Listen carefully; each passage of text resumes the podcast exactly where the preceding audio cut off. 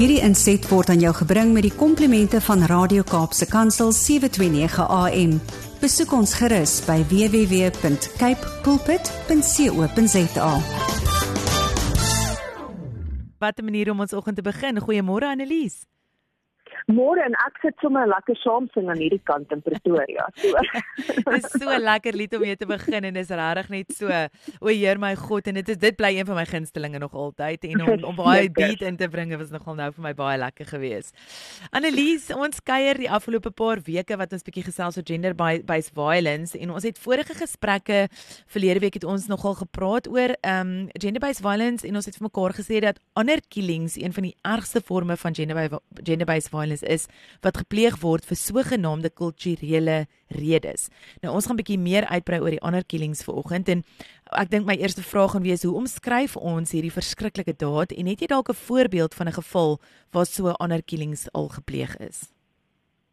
Ja, hierdie is my absoluut as ek net weer dink aan die idee agter dit, dan is ek nie net hoendervleis nie. Ek is eintlik sommer kwaad oor die hele konsep van honor killings want dit is die term wat gebruik word om die moord van 'n familielid te beskryf en dit is gewoonlik 'n vroulike lid van die familie en dit kan 'n dogter wees of dan 'n volwasse vrou. En dan is dit die geval waar die familie of sommige lede van die familie glo dat daardie vrou of jong meisie se dade die familie oneer of skaamte aangebring het en dat dit hulle die reg gee om haar lewe te neem. Kan jy dit in jou lewe indink in hierdie tyd wat ons glo in wat ons leef? Maar dis 'n realiteit en dis vir alle realiteit in plekke soos Pakistan, Indië en sommige van die Arabiese lande waar dit gemotiveer word deur die persepsie dat 'n individu kulturele of godsdienstige norme oortree het, veral ten opsigte van seksualiteit, verhoudings of huwelike. Maar die realiteit is ook dat dit nie net tot hierdie lande beperk is nie en dat dit nie net deur die Islam gemotiveer word nie. So ons moet dadelik nou gaan en sê ons wys 'n vinger, jy weet na ander godsdienste of na ander, jy weet kulturele groepe nie. Dit kan selfs in ons eie land ook, tussen ons eie mense dalk gebeur. En dit gebeur juis ook in immigrante bevolkings in ander lede van die wêreld en ons het al almal gehoor van hierdie berigte waar daar jong vroue of meisies doodgeskiet, verwrig, gebrand met klippe doodgegooi of seer in hulle gesigte gegooi word as gevolg van 'n gemeenskap se persepsie dat daai vrou of daai meisie se gedrag of keuses dan nou skaamte oor hulle as familie bring. En hierdie vorm van geweld het sy basis in 'n diep gewortelde patriargale norme en waardes waar die eer van die familie of selfs die gemeenskap belangriker is as die welstand van 'n vrou. En ons byvoorbeeld hierdie vrou Jandeel ehm um, Balogh, 'n Pakistani vrou wat in Julie 2016 die slagoffer van so 'n honor killing was nadat sy bekendheid verwerf het vir haar teenwoordigheid op verskillende sosiale platforms en al wat sy begin doen het is om hierdie tradisionele norme en verwagtinge van hoe vroue moet optree te begin bevraagteken. Nou hoewel daar van die mense in die gemeenskap wat gesê het, "Yes, daar's iemand in hierdie gemeenskap wat begin opstaan vir die regte van vrouens en jong meisies." Het ander dit natuurlik gesien as 'n bedreiging vir die konservatiewe waardes wat deur haar familie en sekere dele van die Pakistani gemeenskap aanvaar is. En uiteindelik nadat 'n foto van haar en 'n senior lid van 'n kerklike gemeenskap op sosiale media geplaas het, het haar boetie besluit dis die finale strooi. En totaal vermoor. Ek probeer myself net indink, jy weet dat een van my boeties, jy weet iets wat ek doen dit sal doen. Ek gelukkig weet ek dit sal nooit gebeur nie, maar hoe erg moet dit wees? En hy het geglo, dis die enigste manier hoe die familie se eer herstel kan word. En die ergste van alles is, hy het geen berou vir sy daad getoon nie. En hy het eenvoudig net gesê Meisies kan maar eenvoudig vermoor word omdat as hulle nie glo dat hulle gebore word om tuis te bly en tradisionele waardes te volg nie, dan moet hulle gestraf word. En ek weet ek is sommer kwaad as ek net aan hierdie hele idee dink. Jo, ja. Is, ja, ek dink dit is dit is een van die ergste dinge wat kan gebeur en um weet vir al as jy nou 'n familielid het wat dink dit is hoe jy jou mm. eer van jou familienaam kan terugkry. So ons het nou gehoor van kulturele en patriargale waardes wat van die redes kan wees vir hierdie verskriklike dade. Is daar ook ander redes vir sulke honor killings behalwe hierdie vol gevoel van familie wat nou se name in ere herstel moet word?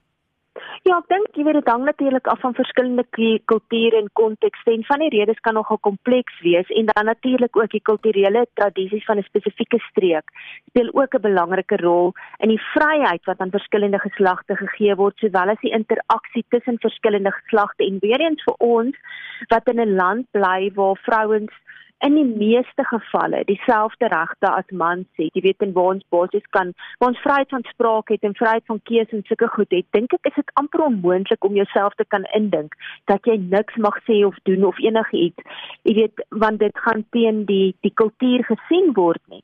En in baie van hierdie gemeenskappe word hierdie interaksie tussen die verskillende geslagte met 'n volkoog dopgehou sodat die tradisionele eer van die gemeenskap of die familie, jy weet in alle omstandighede nie verbreek kan word nie. Maar sodra hierdie interaksie teen die tradisionele indrys, is daar hierdie risiko van honor killings en dis dan een van die mees brutale uitdrukkings van patriargale norme. En ek dink hierdie voorbeeld van hierdie Pakistani vrou wat ons nou-nou genoem het, bevestig net tot watter uiterste sommige individue sal gaan om hierdie patriargale beheer toe te pas om te sorg dat die oomblik as 'n vrou van haar tradisionele geslagsrol afwyk sy moet weet dat sy uiteindelik met die dood gestraf kan word. En dan moet ons ook besef dat ander killings gekoppel word aan ander misbruike of dan gender-based violence teenoor vroue. En dit kan natuurlik begin met huishoudelike geweld en seksuele geweld. Dit kan ook wees as gevolg van goed soos kinderhuwelike en gedwonge huwelike diskriminasie in die werkplek of dat hulle eenvoudig nie toegelaat word om te werk nie soos wat ons nou ek dink ook verlede week of die week vir mekaar gesê het mm. ons almal weet dit gebeur in Afghanistan veral nou met die Taliban jy weet jy in baie gevalle het jy nie 'n keuse ten opsigte van of wil jy swanger word of wil jy ma word of nie en natuurlik ook die marginalisering van vroue in die openbaar sowel as op politieke terrein. So vroue of meisies wat weier om aan hierdie kulturele um reëls wat absoluut diskriminerend is te voldoen. Deur byvoorbeeld te sê man, ek gaan my eie lewensmaat kies. Ek gaan nie dat my familie besluit wie my lewensmaat nie. Ek wil hê my huwelik moet op liefde gebaseer word en nie op een of ander ander voorkeur van die familie nie of wat op een of ander manier uit 'n gedwonge huwelik uitprobeer vlug um of dan natuurlik wat begin om op sosiale platforms, sosiale media platforms hulle sê te sê, is almal potensiële slagoffers van honor killings. So terwyl die redes vir hierdie honor killings kan wissel, het dit meestal te doen met die persepsie dat 'n vrou se aksies ten opsigte van haar keuse van 'n lewensmaat teen die familie se wense is omdat hy eenvoudig nie tevrede is met sy sosiale status, sy uitlewing van die geloof, sy agtergrond, agtergrond of selfs sy beroep nie. Mm. Ehm um, Annelies ek wonder nou het ons enigstens 'n idee van hoeveel sulke tipe honor killings daar gepleeg word of is hierdie statistiek iets dalk of weet ten opsigte van hierdie moorde is dit dalk iets wat nie betroubaar is nie? Ek dink jy weet as jy gaan mooi dink oor oor hierdie tipe van honor killings, moet jy vir jou sê dat die statistiek nooit betroubaar kan wees nie want baie van hierdie goed word nie gerapporteer nie of daar's geheimhouding daaroor of daar's gemeenskap wat sê jy weet ons ons smeer dit half toe. Ehm um, jy weet so uiteindelik lei dit tot onderrapportering en uiteindelik dan na tot 'n gebrek aan geregtigheid vir die slagoffers. En die slagoffers mag natuurlik dreigemente, intimidasie of dwang ervaar wat hulle weerhou daarvan om enige van die voorafgaande geweld te rapporteer. So as jy 'n slagoffer is van huishoudelike geweld en jy weet jy gaan uiteindelik dalk die risiko loop om doodgemaak te word, mag jy dit eenvoudig nie rapporteer nie want jou familie sal weerhou dat jy by die polisie uitkom en selfs al rapporteer jy dit dan wonder jy in baie van hierdie lande hoe gaan die polisie daaroor optree en gaan hulle daarteenoor optree. So dit kan eenvoudig ook so wees dat die polisie in van hierdie lande waar dit gepleeg word, eenvoudig weier om hierdie moorde te registreer dat dit uiteindelik daartoe lei dat hierdie moorde geregistreer word as ongelukke of as selfdood. En dit het onder andere daartoe gelei dat die Verenigde Nasies 'n spesiale afvaardiging na Turkye gestuur het 'n paar jaar gelede.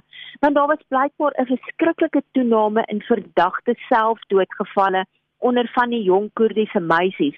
En toe het hulle gaan sê maar kom ons gaan kyk wat gaan aan. Dit is net abnormaal dat soveel van hierdie jong meisies selfdood pleeg. En toe het hulle agtergekom dit was as gevolg van ander killings en nie as gevolg van selfdood nie. So 'n presiese aanduiding te gee van hoeveel sulke ander killings gepleeg word, is letterlike skatting.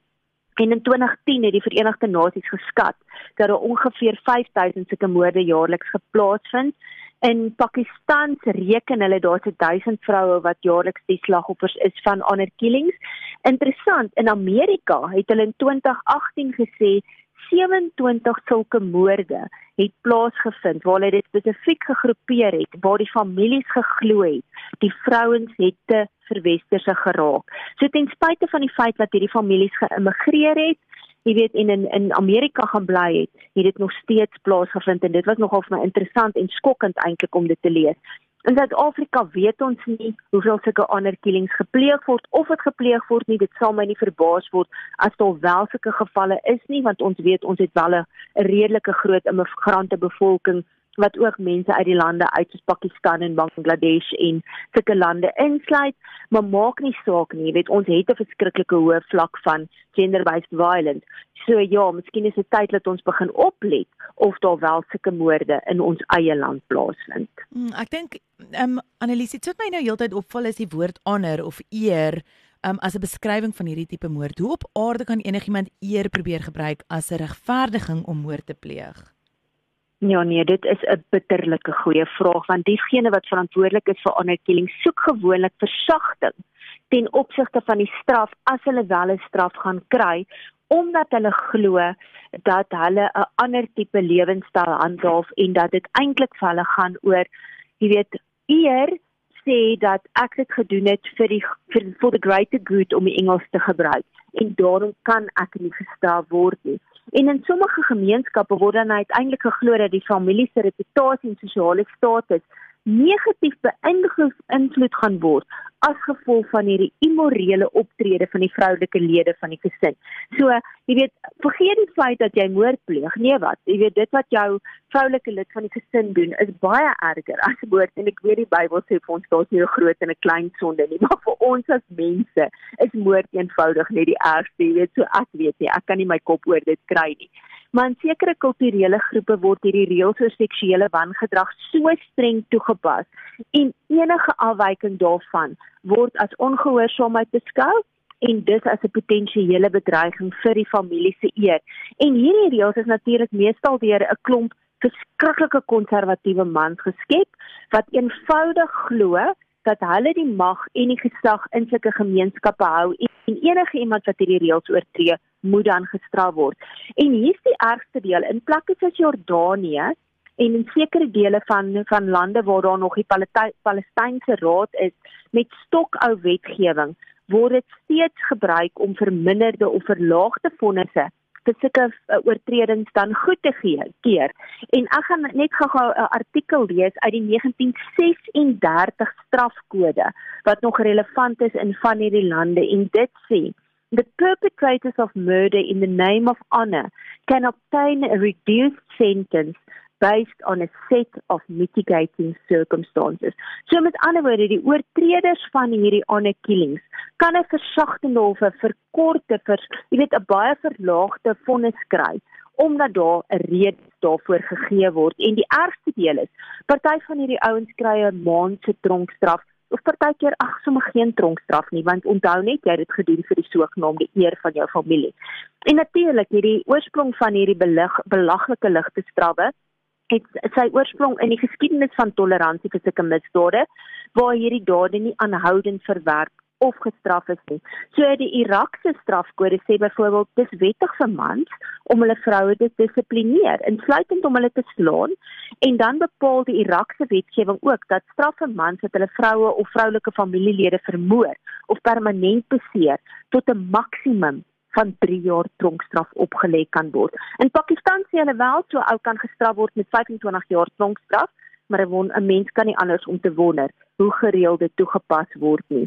So ja, ek weet nie hoe op aarde hierdie ouens kan sê honor of eer of die woord eers koppel aan die woord killings of of jy weet die moord nie, maar ongelukkig is dit 'n realiteit vir soveel van die vrouens en jong meisies in ander dele van die wêreld. So die die uitdaging dink ek en dit is 'n vraag waarmee ons moet afsluit vandag is hoe op aarde kan ons die persepsie in hierdie kulture verander? En ek dink dit is bitterlik noodsaaklik dat dit ongelooflik vinnig moet begin verander. En 'n ou kan maar net hoop deur opvoeding en bewustheid onder jonger geslag sien dat hulle eenvoudig begin besef moord is verkeerd. Jy weet mense het vryheid van keuses en geen moord kan ooit regverdig dat 'n kultuur belangriker is as 'n mens se lewe nie. En dan kan ons maar net hoop dat dit gebeur dat vrouens en meisies reg oor die wêreld uiteindelik kan opstaan om te sê maar dis my gevoel oor 'n saak. Dis hoe ek daaroor voel. Ek wil werk, ek wil opvoeding kry. Ek wil my eie keuse teenoor 'n lewensmaat uitreik en ek wil self kan kies jy weet saam met my man is ons jy weet wil ons kinders in hierdie wêreld inbring want as dit nie gebeur nie gaan ons net oor 5 of oor 10 of oor 20 jaar dalk nog steeds hoor van mense soos daai Pakistani vrou wat se broer haar vermoor het en wat eenvoudig gesê het hy het geen berou daaroor oor wat hy gedoen het nie. Sjoe, verseker. oh, skus. En Annelise, dit is belangrik dat ons oor hierdie gesprekke praat en dat ons weet wat daar buite aan die aangaan. Ek dink ons almal woon baie keer in so klein Ek weet nie wêreldjie wat ons ja, glas wêreldjie wat ons dink alles is mooi en wonderlik al buite, maar dan hoor jy van hierdie dinge en dan besef 'n mens daar's 'n wêreld daar buite waarvan ons moet weet. En dankie vir die harde werk wat julle ook insit om hierdie vir ons elke week te bring. En um, ek sien uit om Desember saam met jou in te gaan. Um, net so vinnige herinnering, waar kan hulle um, waar kan die mense die luisteraars hulle hande op 'n servamus tydskrif kry? Ja, jy is natuurlik welkom op hierdie Cyber Maandag wat almal nou wat ek geval word met advertensies vandag om ons webwerf te gaan besoek www.servamus.co.za en dan sommer gaan in te gaan inteken. Um jy weet tot die einde van November gee ek ons ook 'n lekker boekprys vir die ouens wat ons weggee wat gaan inteken direk op ons webwerf www.servamus.co.za. Jy gaan ons ook op sosiale media kry of andersins as jy nie daar wil gaan inteken nie stuur vir my 'n e-pos na editor@performance.co.za en dan gee ek vir jou alternatiewe as jy dalk voel maar ek is nog nie een van daai ouens wat hierdie koppe webwerf gaan inteken nie. Ek verkies nog 'n gewone EFT of ek wil 'n debitorde of wat ook al hê, dan gee ons vir jou daai opsies. So ja, ek nooi jou uit. Kontak my gerus dat jy dalk um dit 'n opsie maak 2024 wat jy ingeteken is op Servamus. Mm, dankie Annelies. Ja, ek het nie eers geweet van Cyber Maandag nie. Ek het ook 'n paar goed gesien en gewonder wat gaan dan asof Black Friday nie erg genoeg is, kom ons Cyber Maandag om voort um, tot reunering van ons Desember salarisse.